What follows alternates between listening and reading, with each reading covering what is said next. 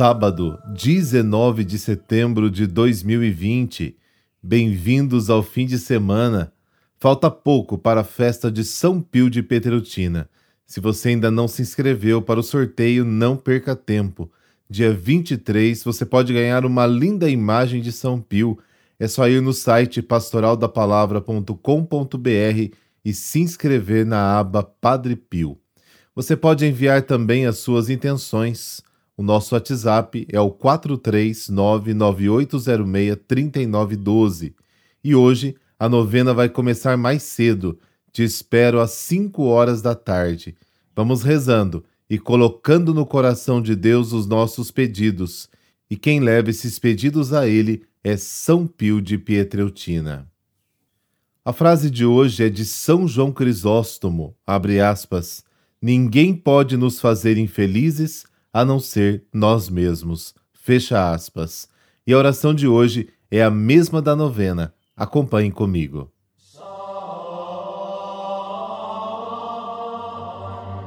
Em nome do Pai, do Filho e do Espírito Santo. Amém. Padre Pio, tu viste o século do orgulho e foste humilde. Tu passaste entre nós na época das riquezas sonhadas julgadas e adoradas, e permaneceste pobre. Padre Pio, junto a ti ninguém ouvia a voz divina, e tu falavas com Deus. Perto de ti ninguém via a luz, e tu vias Deus. Padre Pio, enquanto nós corríamos ansiosos, tu ficavas de joelhos e vias o amor de Deus pregado no madeiro, ferido nas mãos, nos pés e no coração. Padre Pio, Ajuda-nos a nos converter diante da cruz, a crer diante do amor, a sentir a missa como presença de Deus. Ajuda-nos a buscar o perdão com o abraço da paz, a sermos cristãos com as feridas que derramam sangue de caridade, fiel e silenciosa como as feridas de Deus. Amém.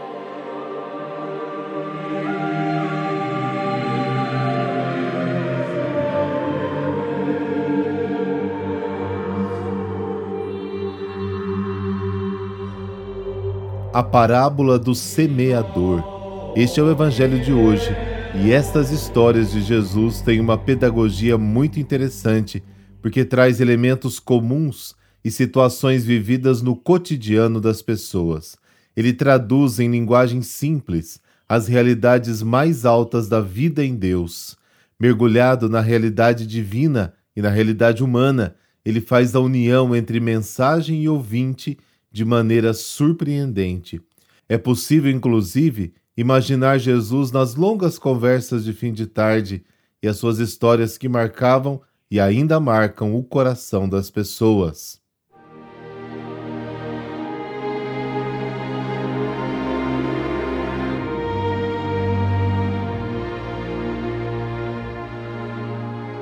Lucas, capítulo 8, versículos de 4 a 15. Naquele tempo reuniu-se uma grande multidão e de todas as cidades iam ter com Jesus. Então ele contou esta parábola: O semeador saiu para semear a sua semente. Enquanto semeava, uma parte caiu à beira do caminho, foi pisada e os pássaros do céu a comeram. Outra parte caiu sobre pedras, brotou e secou porque não havia umidade. Outra parte caiu no meio dos espinhos. Os espinhos cresceram juntos e a sufocaram. Outra parte caiu em terra boa, brotou e deu frutos cem por um. Dizendo isso, Jesus exclamou: Quem tem ouvidos para ouvir, ouça. Os discípulos lhe perguntaram o significado desta parábola. Jesus respondeu: A vós foi dado conhecer os mistérios do reino de Deus, mas aos outros só por meio de parábolas, para que olhando não vejam e ouvindo não compreendam. A parábola quer dizer o seguinte: a semente é a palavra de Deus. Os que estão à beira do caminho são aqueles que ouviram, mas depois vem o diabo e tira a palavra do coração deles, para que não acreditem e não se salvem. Os que estão sobre a pedra são aqueles que, ouvindo, acolhem a palavra com alegria, mas eles não têm raiz, por um momento acreditam, mas na hora da tentação voltam atrás. Aquilo que caiu entre os espinhos são os que ouvem, mas com o passar do tempo são sufocados pelas preocupações, pela riqueza e pelos prazeres da vida e não chegam a amadurecer. E o que caiu em terra boa são aqueles que, ouvindo com um coração bom e generoso, conservam a palavra e dão fruto na perseverança. Palavra da salvação. Glória a vós, Senhor.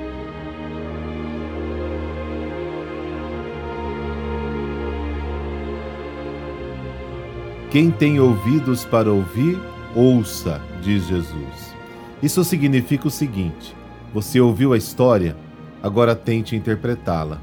Às vezes, Jesus até explicava as parábolas, mas ele também gostava de deixar meio que no ar, porque apostava na capacidade das pessoas de pensar e refletir. Elas traziam consigo muita bagagem de vida e de fé, e por isso eram capazes sim de compreender os mistérios do reino. Jesus acredita nas pessoas. E muitas delas seguiam Jesus para ouvir a sua mensagem. Às vezes formava multidão e Jesus tinha que se distanciar um pouco para que sua voz chegasse a todos. Foi o que aconteceu. Jesus subiu num barco para falar ao seu povo. A vida rural na época de Jesus era muito sacrificada, a terra cheia de pedras, pouquíssimas chuvas e o sol forte. Sem falar daqueles que, para encurtar o caminho, acabavam pisoteando as plantas e prejudicando o agricultor. Apesar disso, ele insiste em semear e confiar na providência da natureza. O caminho para a gente entender uma parábola é a busca. Quem tem ouvidos, ouça. Não se diz tudo de imediato. É quase um jogo em que você precisa descobrir as entrelinhas da história. Mas em casa, na intimidade com Jesus, Talvez numa conversa informal, longe da multidão, os discípulos querem ouvir de Jesus a explicação que ele traz. Mas ele diz uma frase ainda mais misteriosa: A vós foi dado conhecer os mistérios do reino, mas aos outros só por meio de parábolas. O que isso significa? Afinal, a parábola é para a revelação do reino ou para escondê-lo? A parábola esconde e revela ao mesmo tempo. Entende a mensagem aqueles que de alguma forma estão se inserindo na dinâmica do reino, começam a se convencer que Jesus é o Messias que veio para servir. Agora, quem acha que Jesus é o Rei poderoso e que tem que resolver todos os nossos problemas, então a parábola continua sendo um mistério. Entendem as imagens, mas não compreendem a mensagem.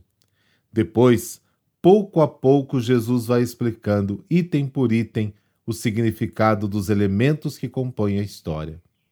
A partir da sua experiência, como você interpreta a parábola da semente?